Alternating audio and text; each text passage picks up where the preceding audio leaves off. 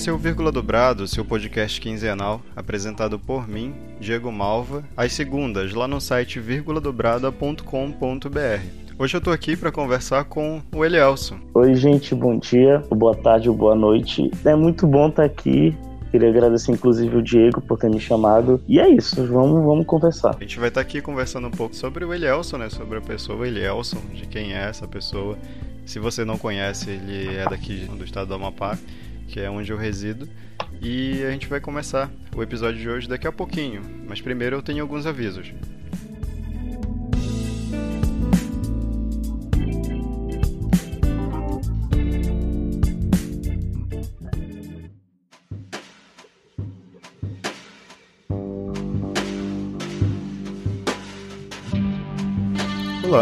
Eu tô aqui para falar com vocês rapidinho sobre algumas mudanças que andam acontecendo aqui no nosso podcast, né? Recentemente a gente entrou para o Spotify e estamos querendo padronizar um pouco as coisas e provavelmente você já deve ter percebido que estamos com um formato de episódio individual e com convidados já tem algum tempo. De alguma maneira, isso acaba ficando um pouco confuso para algumas pessoas, né? Elas não entendem é, como que funciona exatamente e por que que às vezes eu estou falando sozinho e por que que às vezes tem alguém.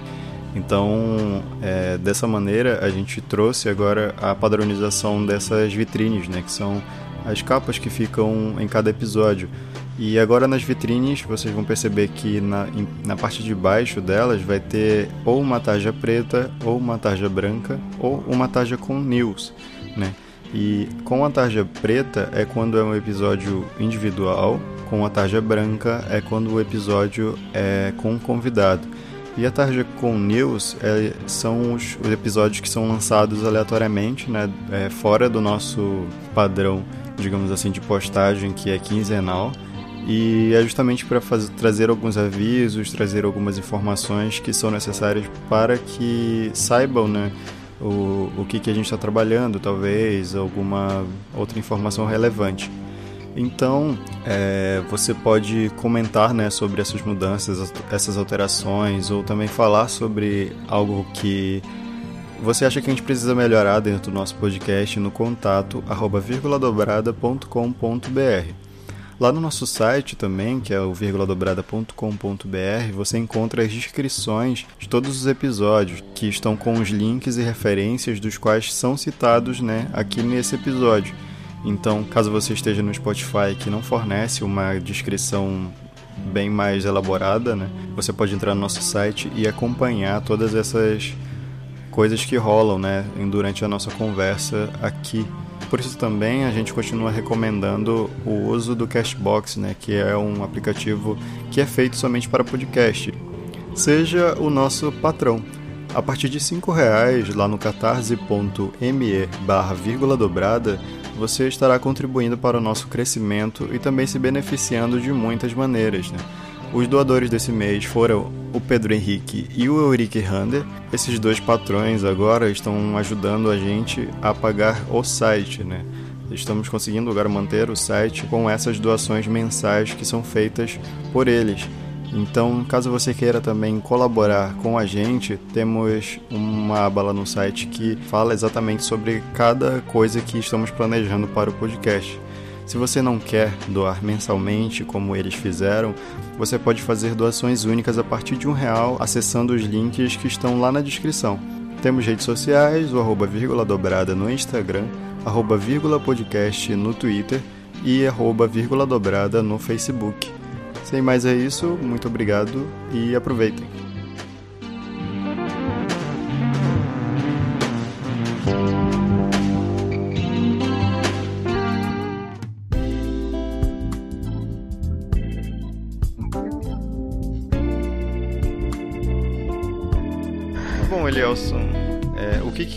Tu acha que tu fez pra estar tá aqui conversando comigo hoje?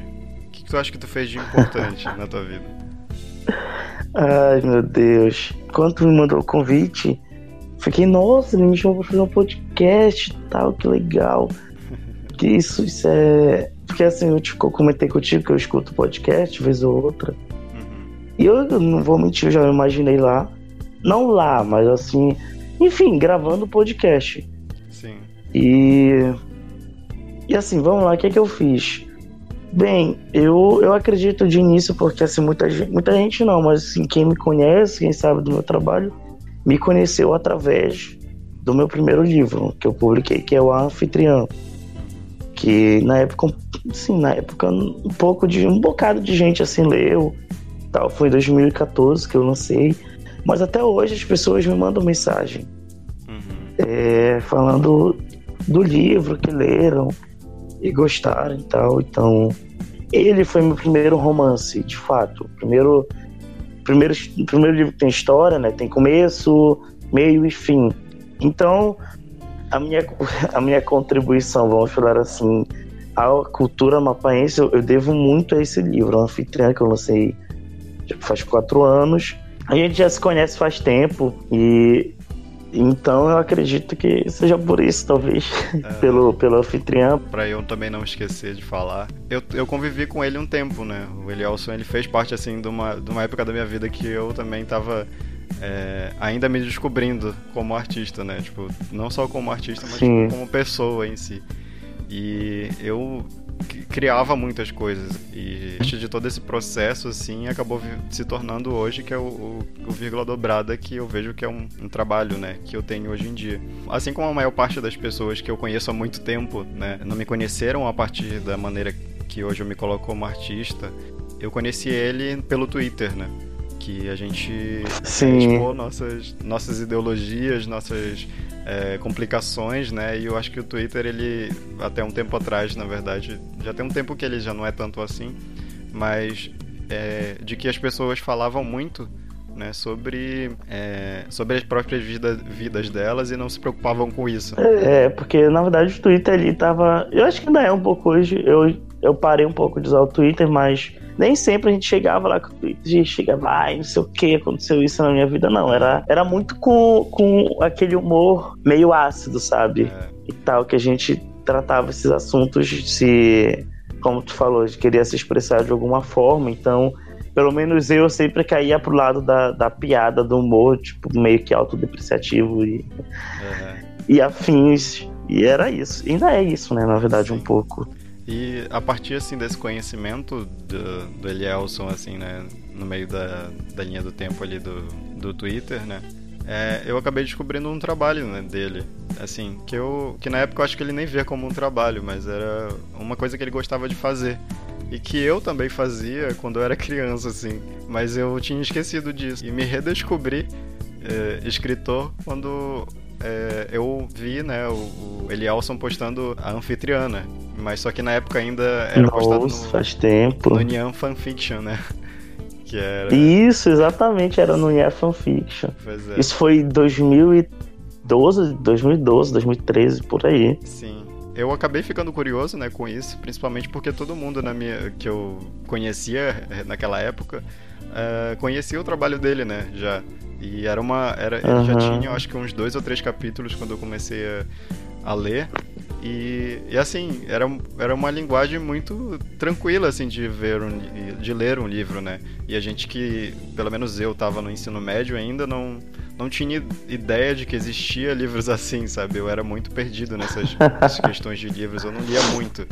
E, e aí quando eu comecei a ler, sabe, eu fiquei muito maravilhado com essas coisas. E eu acho que é, nessa época, assim, a pessoa que eu conhecia, né, é, é, o Elielson que eu conhecia, era essa pessoa que escrevia também. Assim como a maior parte das pessoas, né, que hoje interagem com ele. Uhum. Isso, isso aí é muito legal de saber. Sim.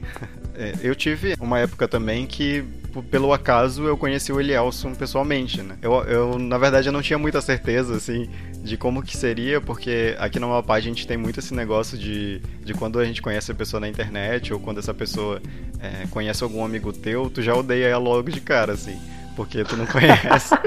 e a gente, a gente não se conhecia, Ai, mas a gente mais ou menos odiava, assim, já, né? É, e aí eu não. Eu, na verdade, estava numa época muito transitória, assim, né? Tipo, de muitas coisas. Várias coisas estavam acontecendo e pelo acaso eu conheci o Elielson. Assim, eu chamei ele hoje aqui porque ele foi a minha primeira inspiração, digamos assim, para para justamente conversar mais com as pessoas.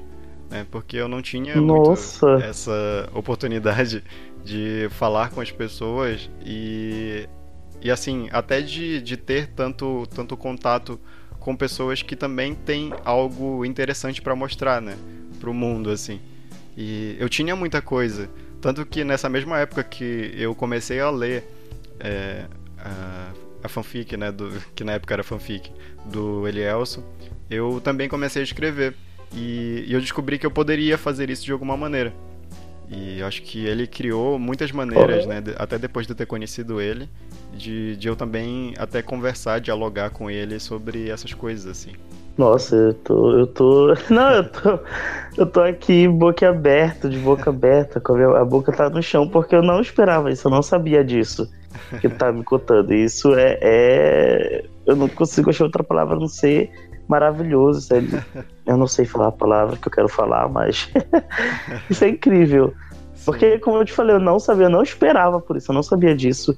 E eu lembro direitinho dessa época porque a gente meio que, a gente meio que conversa, começou a conversar de fato através. Foi através dessas histórias né, que a gente escrevia. Porque, se eu não me engano, a gente começou a, a conversar de fato já quando já tinha terminado de publicar Anfitrião, se eu não estou enganado, porque eu acredito que tu estava lendo. Sim mas até então a gente nunca tinha trocado assim, um, um, um nunca tinha parado para conversar. A gente, sei lá, devia responder assim alguma coisa ou outra no Twitter do outro. E, e, eu lembro que tu começou a postar a tua história também, e eu li. Eu, eu, só não consigo lembrar agora de fato como eu cheguei a ler, mas eu li. Eu lembro que eu comecei, que eu, que eu comecei a ler assim. Mas é, é o que eu digo assim, eu não sei se foi tu que me pediu para ler, ou deve ter sido eu, que eu sou enxerido meio fiel e comecei a ler. Então eu lembro que eu li, e eu lembro que depois eu fiquei até, eu até esperava. É, tu postar, porque, enfim, eu, eu tava muito interessante, eu comentava contigo da tua história. Uhum. Isso já mais tarde, né? Bem mais tarde. Mas aquela época é, muito engraçado lembrar disso, porque, como tu falou aqui, aqui pessoal em Macapá, eu não sei se é só em Macapá, mas enfim, a nossa vivência é aqui. Uhum. De que tem esse costume do pessoal se seguir nas redes sociais e tal e às vezes nem necessariamente segue outra pessoa, mas quando tu vai conhecer o amigo, né, da outra, é. tu tu já odeia, tu tem assim um tipo de ranço por algum motivo inexplicável. E, mas enfim, tu acaba conhecendo a pessoa porque aqui em Macapá todo mundo se conhece, aí todo mundo se odeia, todo mundo se ama ao mesmo tempo, é assim mesmo. Sim. Assim, a gente, como, como artista, a gente não espera que vá chegar outra pessoa, mesmo que seja uma pessoa desconhecida e tal, e vai falar, ah, de certa forma, tu me deu uma, uma certa inspiração, uma, tu me deu um gás para fazer alguma coisa. Uhum. Eu digo isso que isso também é, é uma espécie de, de feedback para o que a gente está fazendo. Uhum. Um feedback que a gente não está esperando de fato, porque a gente não, eu não digo assim só quem é escritor, mas enfim, quem é artista em geral, a gente espera que inspire as pessoas de certa forma. Aí a gente fica assim, não, ninguém vai gostar disso, sabe? Tem aquela uhum. segurança, não sei se tu entende o que eu quero Sim, dizer. Tem aquela bem. assim, tem aquele pezinho assim na insegurança e um pezinho na confiança. É. Então a gente. A verdade é essa, tipo, a gente quer inspirar as pessoas, mas a gente nunca sabe se realmente está conseguindo inspirar. Uhum. Então, quando alguém chega e fala pra ti, ah, tu, tu, tu, me deu uma inspiração, tu me deu um gás. Isso é muito bom, isso, isso assim, mas eu tô sem palavras para para explicar de fato como é essa sensação.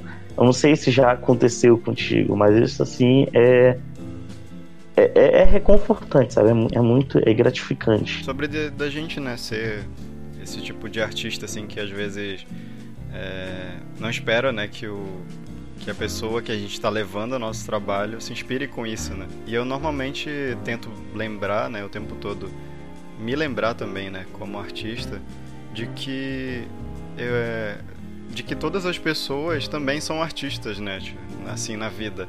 É, a gente, né, a gente se vê como artista porque temos trabalhos concretos, de que a gente tem respaldo para isso, de que é, ele é uma tanto uma, uma coisa que move a gente todos os dias, mas também que, que inspira né, também as outras pessoas, mesmo sem a gente saber. E é, o que eu, que eu acho interessante assim de, de querer falar né, a essas pessoas, precisam se ver mais como artistas também, de que as, elas em determinados momentos das vidas delas assim, elas precisam encontrar também é, aquilo que elas amam, né? E se agarrar nisso, Uhum. mesmo que elas tenham um, um- algo que seja a ocupação hoje delas, assim. Normalmente, é, nós, assim, como artistas, a gente é mais sensível a, a aquilo que a gente gosta. E eu acho que isso é maravilhoso para qualquer pessoa, né? De que de Com certeza. com que é, a gente se mova sempre à, à frente para aquilo que a gente ama. E eu acho que para qualquer Uhum. pessoa isso é uma lição assim de, de vida mesmo, né? Porque a gente sempre precisa ter esse lugar é, de conforto nosso, assim, de conforto mental, né? Até de que a gente Uhum. pode estar ali criando, estar ali mostrando o nosso trabalho e não vai ter ninguém ali também para julgar a gente por isso, né? No fim das contas. Nossa, o que tu disse é, é uma completa verdade, que todas as pessoas elas são artistas, porque todo mundo produz uma arte. Sim. Todo mundo tem essa capacidade de produzir arte. A arte, ele- a arte é, é- é- Como explicar o que é arte, né? É. Mas a arte está em todo mundo. Todo mundo, em algum momento, tem... eu não digo que em algum momento tem contato com arte, porque eu acredito que a todo momento a gente tem contato com, com a arte.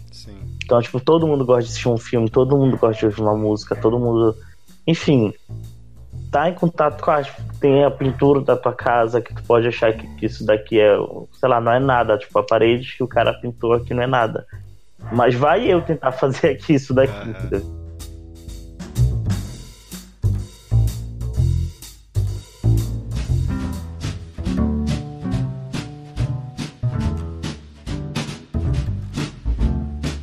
Assim, já para o meu lado da é da escrita, eu lembro que eu conheci uma pessoa e, e ela comentou que ela também gostava muito de escrever. Só que ela, ela me disse um termo que eu nunca tinha escutado antes. Ela falou que ela era uma escritora de gaveta. Eu falei, como assim?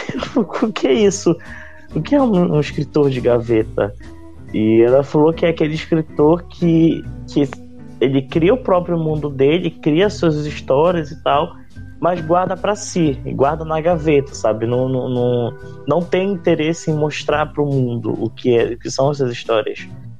E ela, ela conversando comigo, que depois, inclusive, eu já ouvi de outras pessoas também é, falando isso, se, se autodenominando como escritores de gaveta, que é reconfortante, é, é como se fosse uma terapia. Sim. Então, é, a arte pode fazer isso, né? Porque tem também a pessoa que pinta, que desenha, mas que é para si.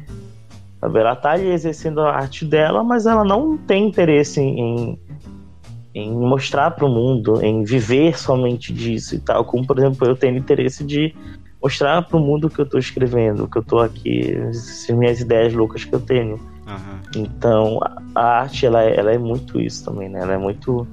Muita gente vê a arte como uma terapia também, assim. Não, terapia, mas uma coisa assim... Eu não sei se posso dizer como um diário pessoal, mas é uma, um refúgio. Essa, essa é a palavra. Uhum. Como um refúgio. A, a forma, né, como a gente geralmente pensa de, de ser, assim, eu acho que eu já fui também essa pessoa que era escritor de gaveta, por muito tempo, na verdade. Uhum. E como que nós normalmente temos isso, né? Eu acho que em alguns momentos eu acho que a gente tem essa necessidade de querer fazer algo, de escrever algo, né, que não é direcionado a ninguém, né?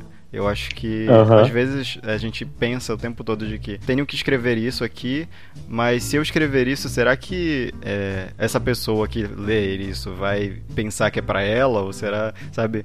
Às, às vezes a gente Uhum. tem essa intenção de direcionar pra alguém, né? Ou pra alguém. Né? Inclusive, Sim. é, é, é, o podcast em si, quando eu comecei a pensar nele, né, foi justamente porque eu escrevia muito e, e todas as minhas as coisas que eu escrevia eram de graveta, digamos assim, né, porque Uhum. eram trabalhos de universidade e, e muita gente me falava que esses meus trabalhos de universidade deveriam virar artigos e tal. E pra mim, assim, por exemplo, eu quando eu ouvia isso, eu ficava, caramba, é, um artigo é muito interessante, dá respaldo pra muita coisa, mas eu não tenho vontade, sabe, de que ele vire só um artigo, assim, só uma coisa que Sim. ninguém me fale nada, mas que eu só ensine, sabe?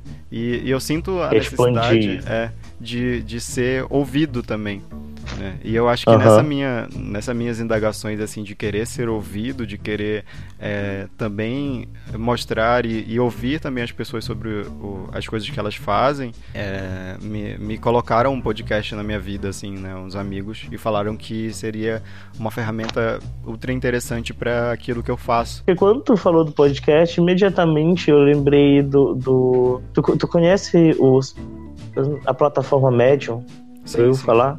Já. Conhece? Uhum. Então, porque assim, o, o, o Medium, ele funciona para mim como se fosse os meus escritos de gaveta, vamos dizer assim. Só que, enfim, eu tô escrevendo um livro, né? Ainda não terminei esse livro, está me petelhando, inclusive. Mas eu, eu, escre... eu comecei esse Medium como se eu fosse, tipo, fizesse um diário de escrita para mim mesmo. E eu não, não divulgo ele muito porque é uma coisa mais pra eu tá lendo ali para eu ficar, para eu me recordar de como é. De, quando tu tá escrevendo, uma coisa, eu acredito que tu saiba, né, como funciona isso, mas quando tu tá escrevendo assim um livro, só que no meu caso, eu tô escrevendo esse livro, só que eu já tenho o peso de que o último livro que eu lancei já vai fazer cinco anos e eu não lancei um livro de novo, tipo um romance. Eu só lancei contos e tal. Então o Medium ele funcionou muito isso, porque é, às vezes, quando a gente tá escrevendo, a gente, ah, isso aqui tá uma merda, sabe? Isso aqui. Ninguém vai gostar disso, sabe? Quando a gente tá escrevendo, dane-se. Aí eu vou lá no médio e falo que, ah, eu escrevi, eu fiz. Eu consegui tantas. Não, eu não digo que eu consegui tantas palavras, mas. É, é muito idiotice. Mas é tipo assim, Léo do futuro, se você tá lendo isso, não sei o quê. Se você quer desistir. Porque assim, eu sou muito de, ai, não, não vou mais escrever esse livro. Aí depois fala, não, eu tenho que escrever esse livro, eu tenho que terminar. Então é, é um processo, é um processo de escrita, de tu tá fazendo essa arte, é um processo muito louco, porque às vezes tu tá amando o que tu tá fazendo, às vezes tu tá odiando, e às vezes tu tá nesse meio termo. Então. Uhum o médium ele funciona muito para mim para isso, sabe? E, e, foi assim uma coisa muito boa, porque eu acredito que foi a mesma coisa contigo com o podcast, só que, como eu te falei, é um paralelo que é completamente diferente. Não mas o que me fez lembrar, porque tu falou assim que tu queria expandir, né? Tu é. queria, enfim, se expressar.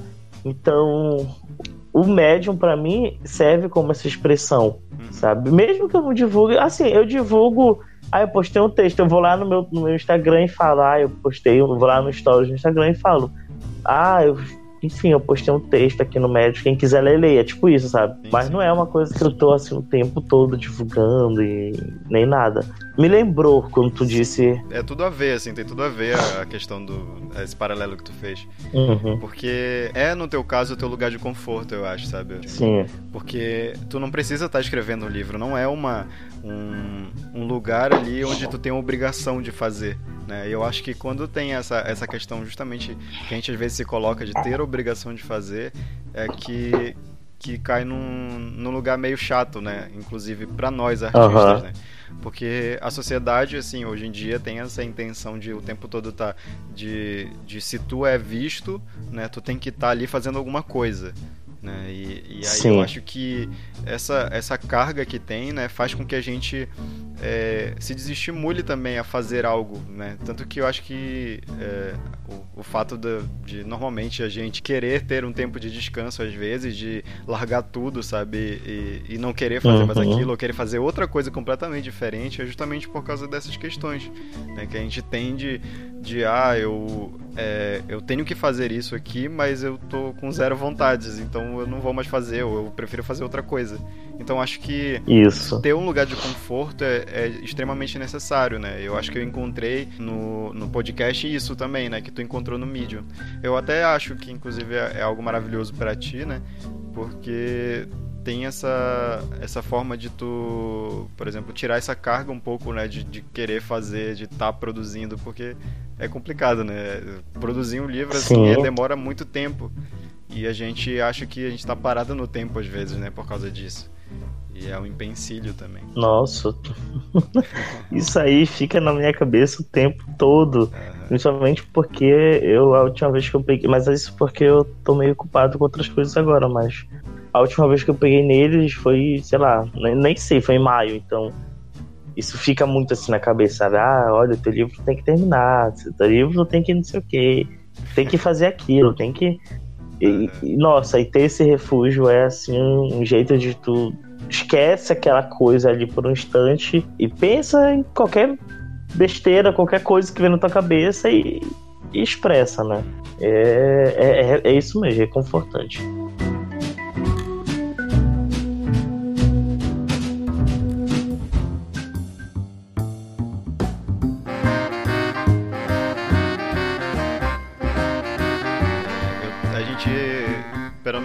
Assim, que anda acompanhando às vezes o teu trabalho, né? Que eu ainda te sigo em muitas redes sociais. É, eu percebi que agora tu também tá trabalhando um pouco com a questão de direção, né? E aí eu queria saber como foi que tu iniciou isso, tipo, de onde surgiu essa vontade de dirigir, de onde surgiu essa. Se já não, já não bastava para ti fazer o livro, tá protelando o livro. o que, que aconteceu? É porque assim, eu além de escrever, né, eu sempre gostei muito de cinema. Eu gostei, eu nossa, sempre fui muito apaixonado por cinema. Só que é, era aquele negócio, né? Como todo mundo gosta de filme. E tá, eu assisti aqui, assisti ali. Então, eu, quando foi na época do vestibular, da, da enfim, ensino médio, é, o que, que eu vou fazer, né? O que, que eu vou fazer de faculdade? Porque aqui no Amapá, eu tinha a opção, ou eu fazia direito, que foi o que eu fiz, eu comecei a fazer, não terminei. Ou eu é. fazia letras, que inclusive eu fui, eu me, me inclusive, eu, enfim, eu me candidatei, candidatei não, me inscrevi para letras e tal, passei, mas não cursei. E eu digo assim, não que só existe esses, parece que só tem essas duas opções de curso, não, falo para mim, no meu caso, era, era isso. E só que eu também queria muito fazer. Eu não sabia que existia um curso de cinema no Brasil. E o que eu falei em cinema foi porque eu tava. Eu, a gente estava na sala de aula, na aula de que era literatura, e o professor passou. Acho, não sei se já ouviu falar, mas enfim, é o filme Laranja Mecânica. Ah, sim. E o professor passou esse filme, Laranja Mecânica, e eu fiquei encantado. Falei, nossa, pode. Porque assim, até então, o meu conhecimento de cinema era o mainstream, sabe? Era o que tava ali passando no cinema e tal. Não era muito aprofundado. Eu conhecia no máximo uns filmes clássicos de Hollywood e tal, mas assim, nada muito aprofundado. E quando eu vi aquele filme, eu falei, gente, esse filme é muito doido, mas é maravilhoso. E, e aí eu, eu, enfim, comentando, né? Porque o professor passou um trabalho sobre o filme e comentando assim com os amigos lá na, na, na escola. Eles falaram, Deus, por que, que tu não faz cinema? Tu, tu... Até então, porque quando tinha curta, a gente tinha que fazer trabalho na, na escola, eu sempre queria meter um curta-metragem no meio. Tinha um trabalho de literatura que era pra gente apresentar de alguma forma um conto do Machado de Assis. Eu, ai não, a gente vai fazer um curta, isso, aquilo e tal. Pegamos e fizemos o curta. Enfim, eu sempre metia um, um, um esse tipo de coisa, sabe? Um curta ou um filmezinho assim, que é a mesma coisa.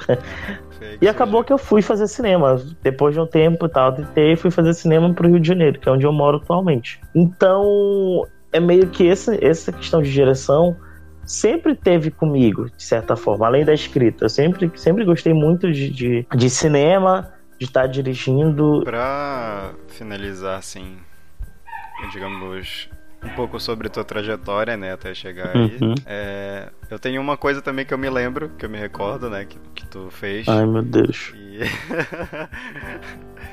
e que eu queria que tu falasse um pouco sobre isso, que é a tua experiência como youtuber. Ai, meu Deus. Ai, Como meu Deus, foi eu tinha isso? esquecido disso. Não, assim, naquela época eu nem acompanhava muito o YouTube como hoje em dia eu acompanho. Mas eu vi aquilo e falei, nossa, que legal. Então por que que eu não, não, não faço um canal também? Eu até ia, inclusive, eu cheguei até a gravar um dos vídeos para um canal de literatura, só que eu nunca nunca publiquei. E aí eu chamei a, a, minha amiga, né, Amanda, na época. E a gente chegou a gravar uns vídeos, era muito divertido. Mas assim, foi uma coisa assim muito curta, muito rápida. Até porque logo depois eu, eu me mudei pro Rio, que eu fazer faculdade. Então, acabou, né? Acabou nisso. Porém, foi, foi uma época muito divertida, muito divertida porque aquele o primeiro vídeo que eu fiz com a Amanda, que era do Caranguejo de Papel, o nome do, do canal, que eu não é. sei nem se ainda tem. Eu acho que não tem, não. Mas no YouTube. Mas se tiver, vai ficar lá. Mas era o, o, caranguejo de papel e a gente. E ali a gente tá muito. Eu lembro. Nossa, eu lembro direitinho quando a gente foi gravar que a primeira vez que a gente gravou, tava, parecia que, que tinha alguém apontando uma arma, sabe, pra gente. porque a gente estava tão envergonhado, mas tão envergonhado. Mas aí depois todo a gente se soltou e, e, e, e saiu o que saiu, né? Mas eu lembro que a gente saía pros lugares, tava festa em si. E tem um momento no vídeo que a Amanda ela faz tipo um ah, um negócio assim, ela faz, faz um, barulho muito esquisito. E as pessoas chegavam falando assim com a gente. Foi, foi muito engraçado aquela, aquela época. Mas foi assim, uma coisa muito curta, né? Uma, um, algo que eu tenho vontade agora no momento de retornar, mas. é legal lembrar disso, assim. Porque é. essas coisas, elas. Em, em partes, elas fazem né, o que a gente é hoje. É, eu acho que com tu certeza. também de alguma maneira, mesmo tu não lembrando que tu tenha feito isso, mas eu acho que é, isso pode ter sido também um gatilho para muitas coisas para ti, né? E, e, te deu uma experiência interessante como criador de conteúdo, né? E eu acho que é nossa, sei lá, eu, por exemplo, eu tenho uma uma visão assim interessante dessas coisas, porque eu, eu, eu costumo dizer que eu sou faço muitas coisas, mas eu não sou bom em nada, sabe? Porque eu, eu crio eu crio muitas coisas, eu tento experimentar muitas coisas, porque, sei lá, é, eu não sei do que, que eu vou gostar. Né? E eu acho que a partir do momento uhum. que eu encontrar aquilo que eu gosto, as coisas que eu gosto, é, é o que vai ficar para mim pro resto da minha vida, sabe? Então acho que é importante a gente fazer essas coisas. E eu acho que para ti também foi assim, né? Que foi uma experiência que pode ter sido interessante hoje ou pode ter sido guardado ali na gaveta, né, para algum outro momento, mas foi muito legal assim também. Eu, eu gostei assim do, do, do, de como que vocês fizeram isso. Quem foi que editou, inclusive? Foi tu? Fui eu. Foi naquela época eu não tinha assim nenhum conhecimento de edição, porque enfim, na faculdade eu aprendi a editar e tal, mais ou menos. Mas naquela época eu não tinha um conhecimento. De... Eu fui assim na fé e na coragem, tá? o que é muito divertido, por sinal. Então acho que é, acho que isso provavelmente é uma primeira experiência de direção que tu teve efetiva. É, de certa forma foi, porque. Porque ali eu, eu naquela época, eu. Não, quero que não dou muita coisa, mas assim. era tudo eu, né? Tipo assim, a Amanda não sabia editar. Eu. Eu tinha uma noção porque, mas a noção que eu tinha era tipo Windows Movie Maker, sabe? Então, era uma coisa bem, bem, bem básica mesmo. Eu já tinha feito um, um, ou outro trabalho na escola. Eu acabava editando ali, mas era aquele negócio de tipo, copiar, cortar e colar, sabe? Quer dizer, cortar, copiar e colar. Então, era bem básico. E com o lá no, no, no YouTube, né, com, com aqueles vídeos, eu já pude assim, eu pude não, eu tive fazer uma coisa assim mais. É, extrapolar um pouco mais do que eu sabia. Porque não, não, adianta, não adiantava só eu, eu cortar um vídeo, fazer ali uma decupagem e pronto, é isso aqui. Não, eu tinha que, por exemplo, tem o momento que eu falei da Amanda que, que eu tive que, sei lá, eu tinha que dar, fazer alguma coisa engraçada ali. Mas foi assim a primeira experiência de fato que eu tive com, com a edição assim mais aprofundada com do que eu tenho hoje em dia. Mas para um público assim, né?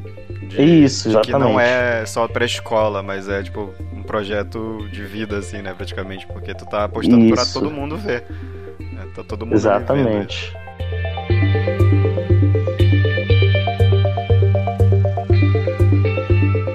Fala pra gente aí o que, que, que, hoje em dia tu tá. Tu tem a oferecer, digamos assim, né? Que, que o Elielson hoje faz que as pessoas deveriam ver? Pois é, agora, hoje em dia, eu. No momento, atualmente, eu tô trabalhando na peça, né? na, na peça de teatro. Entretanto, eu também continuo escrevendo, que tem um livro que eu, que eu te disse, que eu tô escrevendo, que se tudo der certo, eu termino até o final do ano porque eu não aguento mais escrever esse livro. E. tipo, eu adoro ele, mas é, eu quero terminar, sabe? Porque eu já quero escrever outras coisas. E esse é um, mal que eu tenho, um mal e um bem ao mesmo tempo. Eu tenho, de vez em quando, eu publico um texto ou outro lá no. no, no... Isso, isso. E, e, Mas assim, aquilo ali é, é, é, é, sei lá, cada quatro meses eu publico alguma coisa ali. Ah. E também tem um livro que eu vou lançar, que eu vou lançar agora em agosto. Eu vou lançar esse livro que é o, o aquele que não te vigia. No... é aquele que te vigia ao anoitecer, que é uma reunião de contos de terror. Era pra ter lançado esse livro, eu, inclusive eu cheguei a divulgar ele final do ano passado, só que, enfim, atrasou ali a produção dele, a impressão dele e tal. E ele só chegou agora, só ficou pronto de fato agora eu tive uns probleminhas ali, enfim, ossos do ofício. E agora eu vou, eu vou sair, vai lançar ele, vai lançar em, em, em, agosto, dia 10 de agosto. E eu, eu, acredito que ele seja o meu trabalho mais atual, né, que eu vou lançar. De con, é um conto de terror, são contos que... Eles são contos de terror psicológico, eles não são... É, eu falo muito do psicológico dos personagens. Então, o, ali, o terror tá muito no que tu tá pensando, né, que às vezes nossa mente pode ser meio doida. Então, é, é nesse, é nesse nessa vibe, sabe? Nessa linha que, que ele vai. A não ser o último conto que eu acredito. O, os dois últimos contos eu acho que eles são assim. Os que mais se diferem, porque eles não falam exatamente apenas do psicológico. É tipo a materialização disso, entende? Uhum. E é, é lendo para entender o que eu quero dizer, porque a minha cabeça é meio doida, eu também não sou muito bom pra explicar. mas, mas é isso. Eu, eu adoro terror também, então eu tô entrando né, nesse mundo do terror. Apesar de que nem sempre eu tô escrevendo isso. Por exemplo, o meu próximo livro, o livro que eu falei que eu tô escrevendo, ele não é de terror, ele é fantasia. Uhum. Então é totalmente diferente. Eu, eu gosto muito de, de mudar isso também. E conta um pouco também sobre, sobre a sua peça, tipo, como é que ela é, de onde ela surgiu. A peça, ela a gente está fazendo, é o Herdeiro Amaldiçoado, ela é, é uma peça inspirada em Harry Potter, é de, de Harry Potter, né? que enfim, tô, não sei, eu, tu já deve saber, todo mundo sabe, todo mundo que me vê sabe que eu sou louco por Harry Potter. Inclusive, é a minha principal inspiração de escrita, foi o que me fez gostar de ler e escrever. Então, eu tô até hoje sendo, eh, sendo influenciado e trabalhando de fato com Harry Potter. Então, uhum. a gente está fazendo essa peça porque saiu, né, em 2016 saiu a peça de teatro de Harry Potter que conta o que aconteceu depois dos sete livros, que é a Criança Amaldiçoada, que saiu lá em Londres, que agora esse ano foi para Broadway e tal. E a gente, eu e o pessoal na equipe, que é o Beco Teatral, que eu também tenho o Beco Teatral, ele não é só uma companhia de teatro, ele também, eu também quero colocar dentro do Beco Teatral curtas, esse tipo de coisa. Então é uma companhia de arte, né? Vamos dizer assim, produção artística, uma produção artística. Uhum. E a peça a gente está fazendo inspirado na, na criança amaldiçoada. Que tanto, né, não é à toa que o nome do nosso é O Herdeiro Amaldiçoado. Hum. Vai contar agora a história do filho do Harry, do Harry Potter. Ele indo pra escola, ele tendo que lidar com os problemas na escola e tendo que lidar com, enfim, as suas é a própria aventura dele. E a nossa peça é a mesma coisa, só que a peça original ela tem 5 horas de duração, porque são duas peças. Então a gente não tem como produzir 5 horas de peça. Então a gente começou em uma hora e meia, mais ou menos, assim, a nossa peça. E que ela vai, ela vai inclusive, já vai estrear, ela vai, vai sair agora, vai ser dia 16 e 17 de agosto lá no, no teatro. Perfeito, Nelson. É... Alguma coisa a mais? Alguma rede social que tu quer que as pessoas saibam? Olha, eu, eu sempre falo do meu Facebook, eu tenho a minha página no Facebook, que é o é facebook.com.br Elielson Júnior, só isso mesmo, Elielson JR. Uhum. E o meu Instagram, o meu Instagram, é, eu acredito que ultimamente está sendo a minha principal fonte que eu posso estar tá falando com as pessoas. Porque eu tô passando a usar bastante ele, que é Elielson Júnior, Júnior mesmo, underline. Eu sempre tô postando ali, eu, eu uso muito stories para isso. Eu tenho meu Twitter, mas o Twitter eu quase não uso, que ele, o nome é até em inglês, que é He is underline the sound, porque é, ele é o som, entendeu? Tipo, ah. ele é o som. Aí ele é o som. e é, é péssimo. Ai, meu Deus. péssimo, criativo, péssimo, mas criativo. eu adorei quando, quando eu vi isso. Quando eu pensei nisso, falei, nossa, não, esse vai ser o meu uso no Twitter, dane-se. Tem o meu, o meu perfil no, no Medium, que é o, o arroba Ilhelson Júnior. É tudo Ilhelson Júnior, então é muito simples. E é só isso, só isso mesmo. Beleza. É... No meu caso, eu tenho as redes sociais, né? Tipo, eu tô agora no Twitter, né? Tô usando, tentando usar um pouquinho mais, né? Tô parando um pouco com as redes sociais. Mas eu tô falando mais sobre o meu trabalho, se vocês quiserem saber é, é, mais ou menos assim sobre como que tá rolando as coisas, o que, que eu tô fazendo, o que, que eu tô produzindo também como artista. No momento, infelizmente, quando sair esse episódio, eu, é, que a gente tá gravando agora no dia 9, né, numa segunda-feira, as pessoas que me seguem sabem que eu tô com uma peça, uma peça não, um experimento, né, de direção teatral também, que eu faço lá na, na, na Universidade Federal do Amapá, né, e, e aí essa peça se chama De Quem é a Culpa do Meu Desequilíbrio, né, que vai sair agora dia 12 de, de julho, né, e ela demorou bastante para sair, porque teve muitos imprevistos. Quem me segue nas redes sociais sabem do meu drama. Mas, enfim, é, é isso. Tem o um Facebook que você me encontra lá pelo DID Malva, né? Didi Malva. E no Instagram, no, mesma coisa, D, DID, né? Didi, ponto, Malva também.